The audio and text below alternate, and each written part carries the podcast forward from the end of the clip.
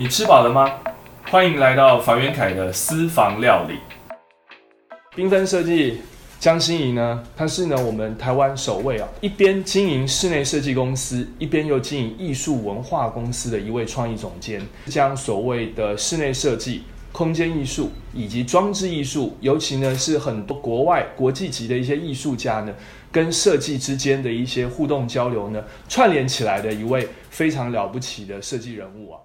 那首先呢，我们就来听听这个艾登来跟我们说一下啊，创业之路啊这条道路上，从以前啊室内设计比较走所谓的类建筑的形式啊，那一直到呢近年呢，其实台湾呢室内设计对于软装陈设越来越重视也注重。一提到软装陈设艺术啊，大家第一个想到的台湾的室内设计师就是江心怡。因为我们一开始在创立的时候就很知道自己会往住宅，那住宅它跟生活相关，我们要请设计师就希望提升质感，而质感其实它就是从陈设你每天的五感来的。所以为什么我们从名字到整个我们设计的主轴精神，其实就是跟生活、跟打造人类的幸福这件事情是息息相关。所以我们在整个的组织状态，跟我们的材料间到我们的制图所绘的平面图，我们要怎么样把生活这件事情置入我们的设计里面，就会变成我们的一个设计重点。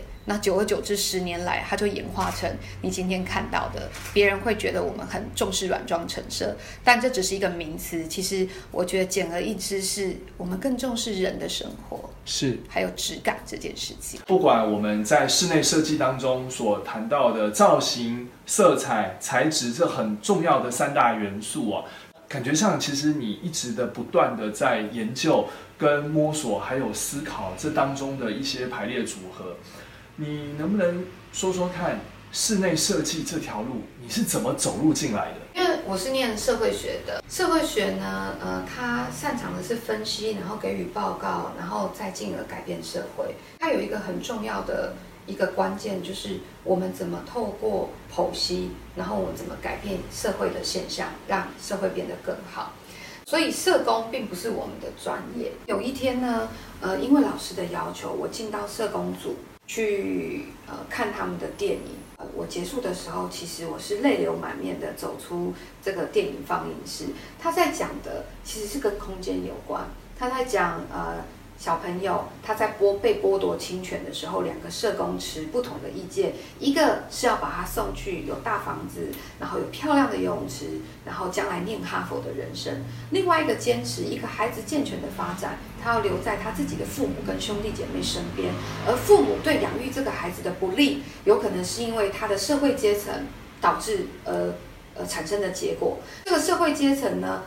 不在于有不有钱，而是在于他对空间的理解力。譬如说，小孩子营养不良，小孩子书读不好，社工的解决方式是帮他找了一个房子，帮他改造。他做了什么样的改造？他给了他一个厨房，他教这个妈妈做饭，他给了他一个收纳书的空间，小朋友的读书不再凌乱，有了自己的书桌，学习变好，营养变好。最后的结果是。这个画面是小朋友，他们有五个兄弟姐妹，都从不同的收养家庭回到了他们本来的原生家庭，然后跟父母呃维持一个很好的互动。生病的父亲也因为孩子回来，心情上也比较好，重拾了他们这个家庭的快乐。你可能拯救的是一个家庭，你可能改变的是五个孩子的人生。这件事情，它让我去思考的是，原来一个微型的改变。可能是空间多了一个柜子，可能厨房被整理了，你可以改变五个孩子的人生。这件事情是我感受到前所未有的力量，所以它在我心里深深的埋了一个种子，就是也许我将来想要改变社会，或是改变一个人的人生，我想要去传递美好的事情，我可以借由成为一个室内设计师，改变一个人的空间开始。然后我觉得这个是一个我至今都忘不掉。我的大学所学给我的一个很好的启蒙，就是我们怎么去拥有力量，改变别人的人生。也许呃不是那么冠冕堂皇的事情，或者是呃实际的传送一些物资，而是我们改变一个人的空间，然后改变一个人的人生。每位设计师心中都有自己的设计思想。艾登张心怡呢？他创办缤纷设计之时，其实就已经有他自己独到的一套中心思想，所谓的发散性美学。艾登，什么是发散性美学？发散性美学又跟你的软装设计本身又是如何结合的？跟我们分享一下吧。发散性美学也是我在带着公司的同事做设计一个很重要的理念，是就是呃，我们的空间一定会有一个主题，这个主题它不会是电视墙，不会是我们认知的一个食材，它可能是。很抽象的，可能是业主的一个记忆，可能是一首诗，或者是一首歌，可能就是一件艺术作品，或者是你很喜欢的一个布料。Anyway，在这个对客户有意义的东西之下，我们怎么淬炼里面的元素，就变成一个中心思想，或者是一一个起点。然后我们透过这个起点，所有的东西要抓进来，材料、颜色、形体。然后就会跟着这个主轴的脉络，然后去发散。发散之后，当然我们设计师透过我们整合的专业，比如说比例、平面系统、工程科学的这种拿捏，都跟这个东西息息相关。那你做出来的一个空间，它就会自然而然的有逻辑性。你会发现，也许它的颜色很多样，或者是它的。形体很多变，可是它的画面上看起来是融合的，嗯，看起来是相得益彰的。而这个其实如果没有从发散式美学开始的话，我觉得是达不到这样子的画面效果。嗯，这个就是形式了。它可能是从一个哲学或中心思想开始，可是它就会有所谓的形式的发散。我举例来说，刚刚。看到我们身后的这幅画，那这个画里面，如果它挂在我们的业主空间，他已经告诉我他要收藏这幅画的作品。我现场可能会呃问客人最喜欢这个画里面的哪一个颜色，然后我们透过这个颜色的萃取应用在我们的空间，可能是布料，可能是它的边框。再来，它这个画里面它是抽象主义，是。所以呢，你会发现它不是规则的几何，它是流动型的。所以我们在选择家具的时候，我不会选择方正。对称，我可能会选择现在很流行的，有点像数位建筑这样子的，是流线型的，是不对称的，呼应这幅画。接着呢，你就会发现灯光就会跟着你这样子的状态走，你的冷气跟着你的呃动线应该怎么做配合。所以渐渐的，你可能从一幅画开始，你就把这个空间的配色。空间的视觉的主轴，然后对称要在哪里作为一个呃电视墙的发散点，也就是说，你这些综合性的考量都可以从一幅画开始。是，它还是一个有逻辑性的，因为我们不可以天马行空的乱做，尤其是我们室内设计还是是一个科学解决问题的流程。是，所以我们根据你爱的物件或者是一个故事去发散的时候，你就是要用你的科学把它融合在一起。举例，什么是科学？就是我们的平面系统嘛，我们的动线、我们的隔间、我们的冷气，然后到我们的开关、灯光这些东西，要怎么样跟你最喜欢的物件产生一个融合？那这个融合它的这个路径啊，我们就称之为发散式美学。就是从一个起点开始，所有的东西都透过我们的专业整合融合在一起，然后是从这个你最喜欢的物件开始去发散的。是，嗯，不管是抽象的也好，或具象的也好，所以它最终都会有一个逻辑性，回归到这个脉络。不管你怎么发散出去，你要长成一个什么样的形状，或者是你要长成什么方式，其实都可以。但是它一定是有一个种子去把它散开，所以我们称之为发散式美学。我要说。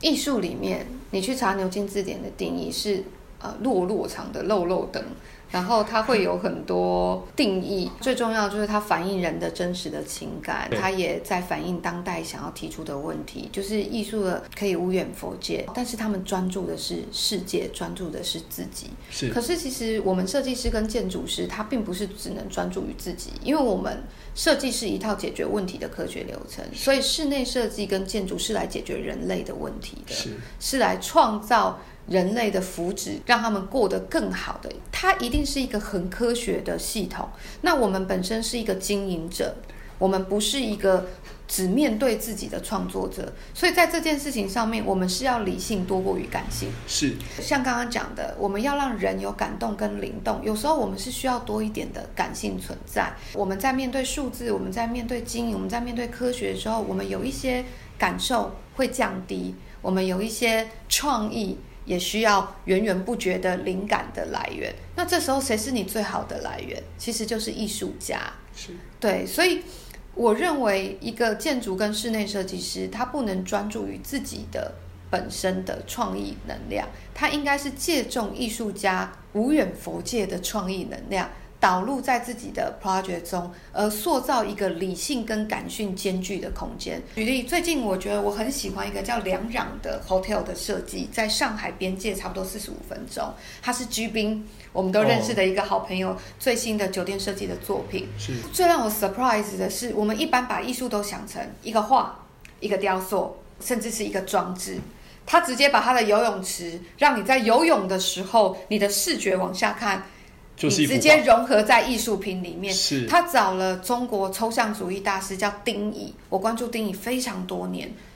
然后他竟然找他跟他合作做了一个游泳池，我迫不及待的想要去两两这个酒店住上三天两夜，然后我在这个画里面游泳，这对我来说绝对是前无仅有的体验。我觉得它就是一个很好的装置，它已经把艺术融合在建筑结构里面，它也把艺术这件事情融合在你的生活体验当中，就是游泳这件事情。艾登，我们都知道现在台湾的室内设计哦，都很流行的是这种，不管是所谓的简约极简啊，或者是工业风。但是你的作品里面呢，让我们看到的是充满了色彩，充满了一种所谓的生命力哦。它并不是一个很冰冷的一个空间，而你透过了所谓的陈设艺术，跟很多你自己个人本身精挑细选，为客户所选择出来的一些艺术装置，充斥在那样的一个空间里面，达到了一个你所要强调出来的一个空间灵魂哦。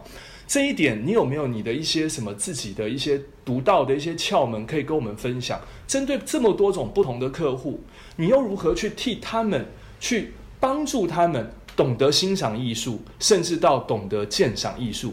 当然跟我所学的会有一点相关，因为我是念社会学，我们就是在剖析人类的行为跟他的过程，然后怎么样去帮他做一个分门别类。我举两个例子，呃，我们曾经去做艺术策展，在空间里面，凡月幺零八在北京最重要的 CBD 区，我们当初在挑选艺术作品的时候，会有几个，你先不要看形式，我们先看它的精神性。比如说里面有一面镜子是彩色的，会反映外面的天空，很多人会觉得哇，它反映了夜景，反映了天空，它是一个美丽的艺术品。但是我们可以看到它的主题其实是唐太培修的诗，在讲水月空花。因为 CBD 区很多做生意的人在里面。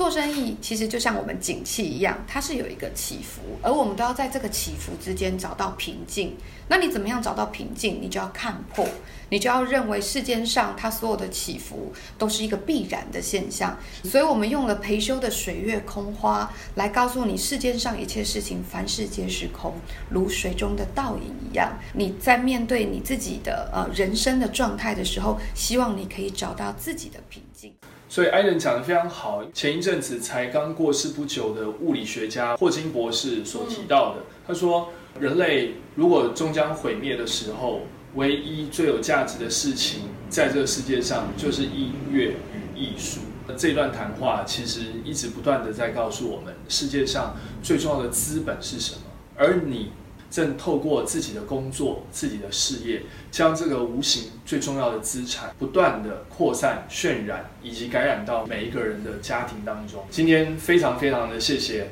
江心怡江老师的访谈，非常成功，非常圆满，谢谢。